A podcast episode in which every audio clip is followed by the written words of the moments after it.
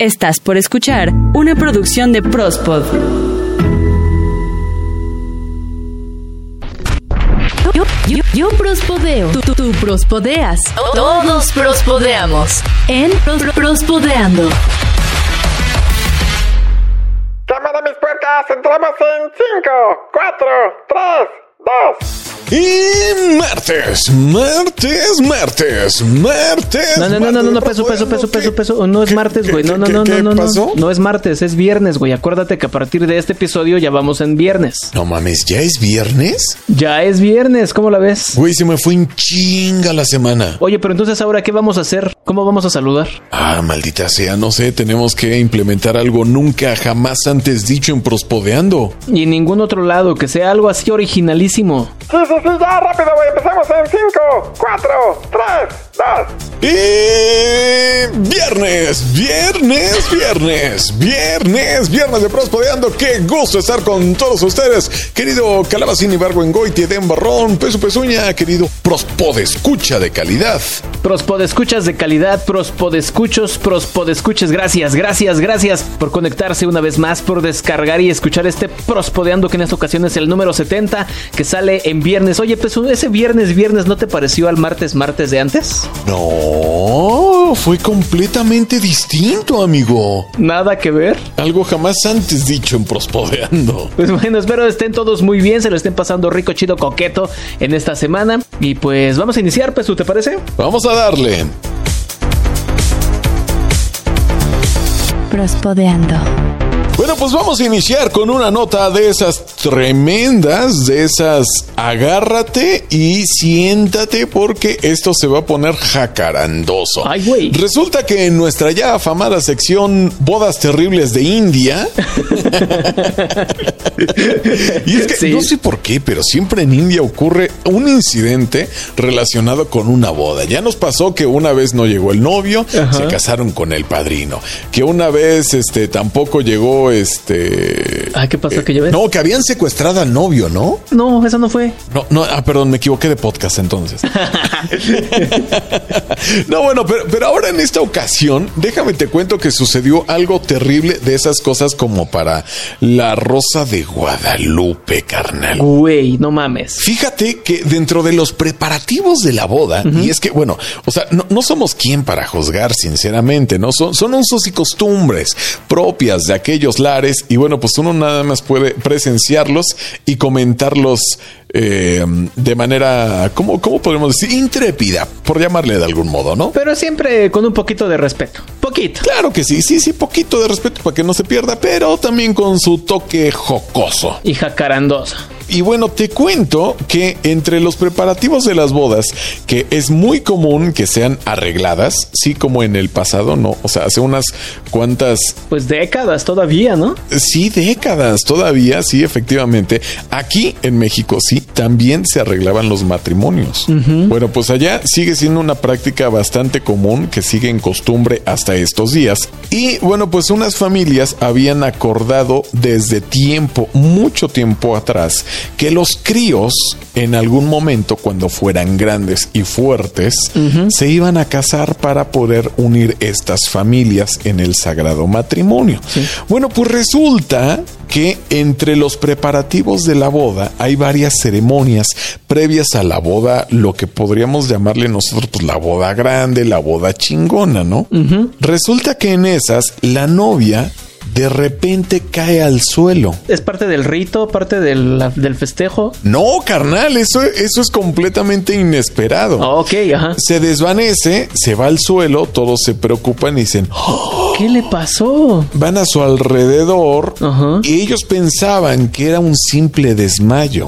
La llevan a atender, ¿no? Y el médico da su parte, bueno, no da su parte, digo, da su veredicto, da su... su si da su parte se escuchó muy feo, ¿verdad? Sí, sí, estoy de acuerdo. Hay que cambiarle. Da su, su diagnóstico. Bueno, el doctor en cuestión determina que pues la novia ha muerto No mames. por un ataque al corazón No seas mamón. de manera súbita, inesperada, repentina y absolutamente desafortunada para el evento máximo que iba a ser la boda. No, no seas mamón. Pero allá déjame decirte que las tradiciones y estos convenios de bodas arregladas son bien sagrados, güey. No se pueden cambiar así del. Ahora sí que de un momento a otro, ni mucho menos cancelar, ¿no? Sí, no, no, o sea, nosotros decimos de mamada de, pues ya está la boda lista, ya está preparado, ya están los invitados, ya está todo y hay boda porque hay boda. Bueno, Sí. pues aquí podríamos decir eso, pero sinceramente allá tienen como más presión, no sé si social, religiosa, económica o cuál es el pedo, ¿no? Cultural o cual sea, ajá. Cultural podría ser, por supuesto, pero en el momento en el que dijeron que, bueno, o sea, descubrieron que la novia había muerto, se reunieron como en un tipo cónclave, güey, se encerraron todos en un cuarto y no salieron hasta tres días después Ah, y determinaron que la boda iba a seguir. Pero el novio ahora se iba a casar con la cuñada, güey. No mami. Ahí no acaba todo. Todavía hay más. Porque Se pone peor. A ver, cuéntanos. o sea, es que alguien, yo creo que en sus cinco sentidos, diría, bueno, uno, no hay boda. Dos, lamentamos la pérdida del familiar. Bueno, Sí. no, allá no sé, te digo, te reitero, no sé por qué tipo de presión, Ajá. pero se celebró la boda el mismo día que el funeral en la misma casa. No seas mamón. Así como te digo, de un lado, o sea, en un cuarto estaba el féretro, de un lado estaban chille y chille, se pasaban al otro y ya estaban, eh, eh. Con la víbora eh, de la eh. mar y festejando acá bien chido todo. Y el no rompas más, y el un, dos, tres, todos para abajo. Güey, no mames, qué pedo. O sea, digo, para nosotros podría resultar bien pinche bizarro, bien surreal, bien Sí, el sueño fumado de unos monos eh, escritores, ¿no? Intentando redactar un, un sketch de televisión. Pero no, carnal, es la vida real. Y sería un muy mal sketch de televisión, güey. Sería uno muy pésimo, sinceramente, ¿no? Pero así está la cosa. El, el novio sí, sí se casó, se casa con la cuñada. Ahora sí que Güey. cambio del equipo de la novia. Entra en sustitución la cuñada. Sale la novia por expulsación y entra la cuñada al quite. Y, y, güey, en el mismo lado, en el mismo, la- bajo el mismo techo, Ah, tanto lágrimas como risas, ¿no? Y de hecho, a medios locales, porque este caso fue bien sonado allá, en entrevista dijeron, no, bueno, pues es que tenemos muchos sentimientos encontrados. Cabrón, ¿cómo chingados? No, o sea, si fue el mismo día todo, ¿no? obviamente, pues ¿qué esperaban, chingado? O sea, Ahí está la cosa. O sea, carnal, no sé, no, no sé ustedes cómo lo hubieran vivido. Yo, yo jamás hubiera asistido a un, a un lugar así, carnal. no, es que está. Mira, qué bueno que empezaste diciéndolo desde el principio, que no sé que son diferentes culturas y se respetan, ¿no? Claro. Porque sí, de todo hay en la villa del Señor y de todo hay en la villa de Vishnu y de la vida de quien sea, ¿no? Y Exactamente. se respetan ese tipo de cosas. Y creo que no nos queda que hacer otra cosa más que eso, güey, porque ya ni siquiera comentar, o sea. Sí, no, o sea, pe- pero... De este pero- lado del mundo, pues sí sería así como la noticia que dices, ¿qué pedo? Exacto. Pero de aquel lado, creo que conforme vamos avanzando y hablando de estas bodas allá en la India, nos vamos dando cuenta que es normal allá. Es muy, muy normal, carnal. Mejor pasemos a la siguiente nota, ¿te parece? Vámonos, carnal. Prospodeando. Corría por ahí del año 2000, 2001, cuando un hombre fue a un bar. Se puso así, ah, pero hasta las manitas, güey. Esas que decimos que ya ni el culo le responde, ¿no? Entonces, pues salió del bar, le ayudaron sus amigos o las personas que lo acompañaban. Llegó a su casa, él no se acuerda de ni madres. Lo único que sí tenía bien clarito es que él llevaba una billetera con sus iniciales. Abrían la billetera y ahí decía Ryan Seymour, que es el nombre del el protagonista de esta historia. Ok. Pues la dio por perdida, ¿no? Porque dijo, no, pues yo andaba en la peda, pues, quién sabe, ni me consta que la haya perdido, a lo mejor alguien me la robó, y no, no sé, no sé, a lo mejor la saqué y se me cayó, no, pues la dio por perdida definitivamente. Claro. Pero resulta que hace algunos días le hablaron por teléfono de la jefatura de policía de allá de esta ciudad, que déjenme les digo el nombre otra vez, ¿cómo se llama? Dunfermline. Ah, perro. Dunferm... Puta, ya no me sale. Dunferm... Dunfermline, allá en Escocia, le habló la policía y le dijo, oiga, ¿usted es Ryan Seymour? Sí, yo soy, ¿en qué les puedo servir? Pues ya el de la policía le dice, ah, es que fíjese que aquí nosotros tenemos su cartera. ¿Cómo que tienen mi cartera? Ah, chis, ah, chis. Sí, sí, sí, su cartera. Y él se revisa la bolsa trasera y dice, no, pues es que aquí la traigo, o sea, mi cartera de piel así bonita con mis documentos.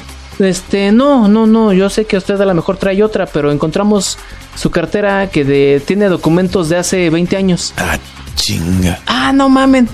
Sí, pues aquí lo esperamos, si quiere venir a recogerla. Le llamó mucho la atención, ¿no? Pues ya en ese momento salió de la calle, se puso a caminar y, y dijo, ah, pues yo voy caminando por las calles de Escocia porque voy a recoger mi cartera que perdí hace 20 años y soy feliz, ¿no?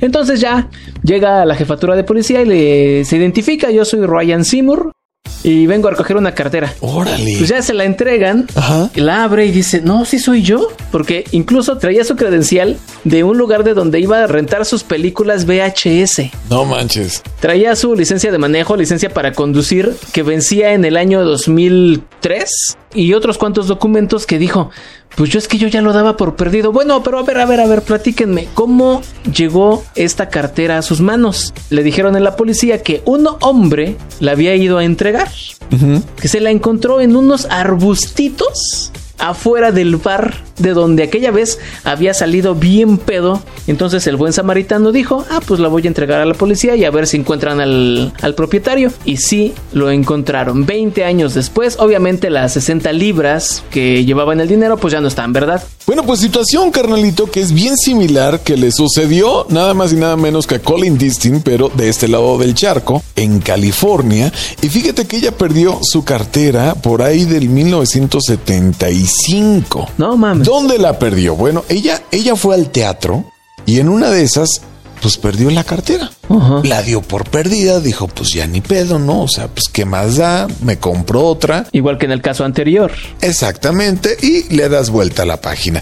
Resulta que los dueños del teatro decidieron remodelarlo. Ajá. De entre ellos, pues ya sabes que viene ahí toda la demolición, empiezan a quitar butacas y de entre tantos escombros encontraron una cartera. Sí. La abrieron, vieron algunas fotos hiper mega antiguas, güey, de esas que están todas o rosas o azules o amarillas, güey, ya sabes cuáles, ¿no? Amarillentas, ¿no? Encontraron también un- una entrada de un concierto de 1973 y una licencia para conducir que efectivamente venció en el 76. Ok.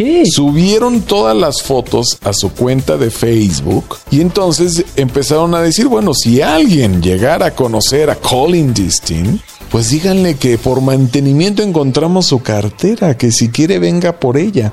Evidentemente esta persona pues no tenía Facebook, pero conocidos de ella sí. Entonces vieron el post y le dijeron, oye, no manches. Tú eres Colin, ¿no? Colin Distin, no, sí, parece tu cartera y dice, ay, güey, no ma- si no me acuerdo de lo que comí ayer, quieres que me acuerde de la cartera. Bueno, total que le dijeron, le enseñaron el post y dijo, no manches, sí, soy yo con pituca y petaca aquí en la foto de, del 72, ¿no? Y entonces Con sus amigas de la secundaria, a las que ya no les habla, pero se juraron que se iban a hablar. Esa mera, güey, sí sabes cuál, ¿no? Y entonces, güey, o sea, va, va al teatro, recoge su cartera y ella, pues no manches, con lágrimas en los ojos, dijo, no manches, que pues es como abrir una cápsula del tiempo que dejé de Sí, mí para no mí, mames. ¿no? Entonces está... La neta está muy chido porque pues uno jamás eh, piensas en la vida que vas a recuperar una cartera, menos, menos después de tantísimo tiempo. Así que si alguien ha perdido algo, pues no pierda la esperanza. No, no pierdan la esperanza, aunque ya hayan pasado muchísimos años, güey. Tú, güey, a tus 25 años, no pierdas la esperanza. Todavía puedes encontrar el amor, peso. 25, hazme la buena, ya voy para 27. Ah, no, sí, güey, no, con razón, sí. Capaz que en una de estas me llama por teléfono, güey. Tu ex de la primaria algún día te puede hablar por teléfono, güey. sí, sí, iba a decir el nombre, pero dije, ah, mejor no. Mejor así dejémoslo. Vámonos a lo que sigue, carnal. Vámonos. Prospodeando. A ver, Pesu, te tengo una pregunta. Cuéntamelo todo. ¿Qué tienen que ver un jubilado, un ciego y una mujer? Es un chiste como el de está un mexicano, un francés y un estadounidense, güey. El chico dijo, pues vamos a ver. Ah, te creas, ¿no? Y el jubilado dijo, pues vamos a trabajar. Y la mujer, este...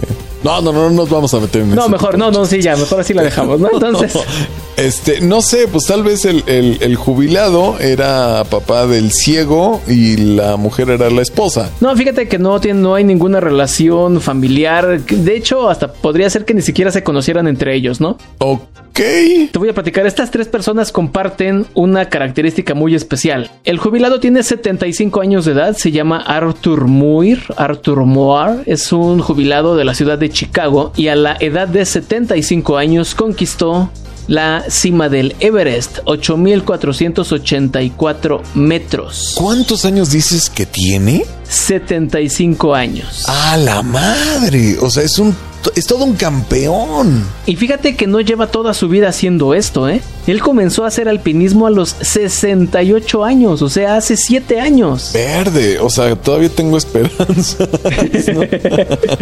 fíjate que en el año 2019 él ya había intentado subir el Everest, pero a medio camino se lastimó la rodilla. Digo, no, se, la...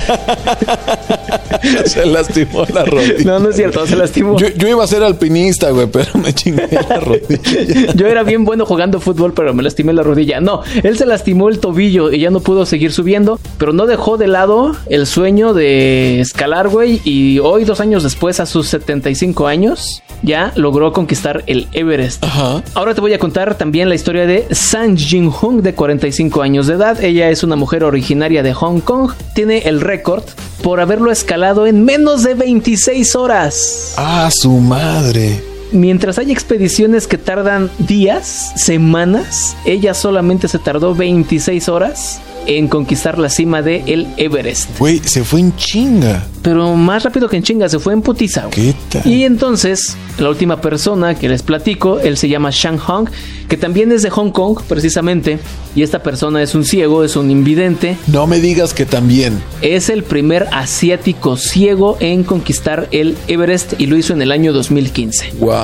Ahí está, Pesu. Y a ti que te da flojera subir a tender tu ropa al segundo piso, güey. Ay, no manches, es que sí, sí da una hueva ir a subir con toda la pinche ropa, güey. Sí, no, no, Pues imagínate esta gente. Pero eso quiere decir que no hay tarde para nadie. Ah, no, nunca, ¿eh? Y aquí lo hemos dicho muchas veces en Prospodeando, cuántas veces hemos platicado o visto en diferentes lugares que gente se titula o logra sus maestrías o posgrados a los 85, 90 o 100 años, güey. Es cuestión de, de, querer las cosas, ¿no? De querer hacerlas, de ponerle voluntad, de echarle huevos y hacerlo, ¿no? Y ya, así de fácil, ¿no? Ay, no, pero es que está feo. Ay, es que está peligroso. No, ni madres, deja de buscar pretextos y ponte a chingar. Órale, cabrón. ¿Qué tal? Bueno, yo jamás en la vida pensaría que un hombre tan grande pudiera aventurarse a, a una expedición tan arriesgada. Hay gente que decimos, no, yo a mis 40 años yo ya no estoy para ponerme a jugar fútbol o ya, ya no estoy para aprender cosas nuevas. No, güey, se puede, claro que se puede, chingao. Y este hombre a los sesenta y tantos empezó a hacer alpinismo, o sea que yo a mis 27 casi se puede empezar a subir a tender la ropa, ¿no? Ahí está, güey, ya es, es, momento. Es más, aquí nos despedimos, amigos. no, todavía falta la nota feliz. Ah, sí, es cierto, vamos a la nota feliz. Estás escuchando Prospodeando. Bueno, ya llegamos a su nota, la favorita, el momento esperado por todos los podescuchas. Y es que en esta nota feliz, déjame decirte que nos vamos hasta la bella Tailandia. Ajá. A nada más y nada menos que a Kratumbin y Ay, Dios me agarre confesado, va. Resulta que Tanu Lampapatan. No. Ta, tanu Limpapatana. Oh, ay, vale, madre. A ver, a ver, toma tres, toma tres. Tanu Limpapana. No man, pinches nombres. Vamos a decirle Juan. Okay. Resulta que Juan. Ay, o sea, pero, pero, es que este nombre ahora sí está de. ¡Ah! está de trabalenguas. A ver, güey, a ver, güey, préstamelo a ver si puedo. No, carnal, está. O sea. No mames. Tanu Limpapatanawanich. No, no mames. Sí, Juan, güey. Juan, Juan, Juan, Juan. Eso es una, una cachetada de, de, guante blanco cuando a los extranjeros nosotros les hacemos decir Popocatépetl, güey. Ándale, güey. Sí, no, no mames. A ver, no. güey, el último intento va. Tanu Limpapatanawanich. Ahora dilo de corrido tres veces seguidas. Ay, no, ¿qué, qué tal que se me aparece, culero? no, güey, no, no, mejor así déjalo. bueno, resulta que este hombre de nombre impronunciable y no lo vamos a decir no porque sea el ex de nadie ni porque sea Voldemort, ¿verdad? 18 letras tiene su nombre. Güey, o sea, imagínate en el examen, o sea, ya cuando, cuando acababa de escribir el nombre ya, ya lo estaban retirando. Pero bueno, a ver ya, cuéntanos, cuéntanos ya. Bueno, resulta que este hombre es un veterinario de Tailandia que andaba en su, en su consultorio así de, soy un tailandés feliz aquí en mi veterinaria. y entonces ya estaba casi por cerrar, güey, ya, ya cerrando la jornada. Ajá. Y en eso llega un hombre todo desesperado, Sí. con la mirada perdida, gritando y diciendo, auxilio. Es una urgencia, necesitamos ayuda. Esto es una situación de vida o muerte. Ok, ok, ok. Y este güey dijo, verga, pues se soltó el tigre de Bengala y mató a alguien. O, qué pedo, ¿no? Este, resulta que, que- que este hombre le dice, bueno, sí, carnal, dime qué pasó, ¿no? Y él le dice, necesitamos su ayuda lo más pronto posible por este paciente que acaba de ser atropellado. Ok. Y él, pues absorto, lo ve y dice, ajá, ¿y el paciente? ¿No? O sea, ¿o es usted? ¿No? Porque sí tiene cara de animal. Ah, se crea. No, re- resulta que, que, o sea, pues llega este hombre, pero pues no, no le ve nada, ¿no? Ajá. Y entonces le extiende la mano, abre el puño y saca nada más y nada menos que una cucaracha atropellada. Un cucaracha, güey. Yo había pensado que un pajarito o algo. Sí, todo mundo hubiera pensado que hubiera sido algo así, sobre todo cuando aquí, por lo menos en estos lares, tú ves una cucaracha y o le echas de ese insecticida Ajá. o la pisas. La pisas, ¿no? O güey. sea, O, la echas a otro animal encima para que se lo coma, algo. Ándale, un pedo así, güey, ¿no? O sea, Ajá. pero jamás en la vida te imaginas que va a llegar alguien a, a querer salvar una cucaracha, güey. No, pues yo me imagino que el doctor le dijo, pues no mames, güey, como una cucaracha. Así de, ¡ah, qué perro asco! Ajá. No, bueno, re- resulta que este hombre sacó su lado más profesional. No, Se tragó la risa que casi explota y emana y vomita. Ajá. Porque, güey, dudo mucho que eh, a los veterinarios les lleguen cucarachas como pacientes, ¿no? No, pues sí está cabrón, ¿no? Entonces, o sea, viendo las fotos, es una cucaracha de, de- de generoso tamaño, algo así como ha de medir como tal vez unos dos centímetros aproximadamente de, de cabeza a, a cola, podríamos llamarle, no lo sé. Ajá. Este, pero efectivamente la acababan de pisar. No, ma. Estaba malita, le costaba respirar. El hombre, todo profesional, dijo, en este preciso momento le internamos, le No. levantó la, la ficha, realizó el expediente correspondiente, la intubaron, le pusieron oxígeno para que pudiera No mames. re- pues, resistir. Eh, estaba muy grave, carnal. Sí, Esa pues sí. cuca realmente estaba, estaba casi estirando la pata. Me imagino que ya no podía caminar. Efectivamente, la cucaracha, la cucaracha ya no podía caminar y fue sometida, carnal, a una eh, intervención quirúrgica que duró tres horas. No seas mamoneta. Sí, le tuvieron que reconstruir la cadera con titanio. Güey. Le hicieron un trasplante de pata izquierda Ajá. del tren este, inferior. ¿En serio? Sí, sí, sí, sí, sí. O sea, duró tres horas la intervención quirúrgica. Güey. El hombre, pues bueno, decidió que iba a pagar los gastos, efectivamente. Ajá. Ascienden a 1.300 dólares. Para rescatar una cucaracha pisada, güey. Y el doctor, al verse conmovido por tremenda acción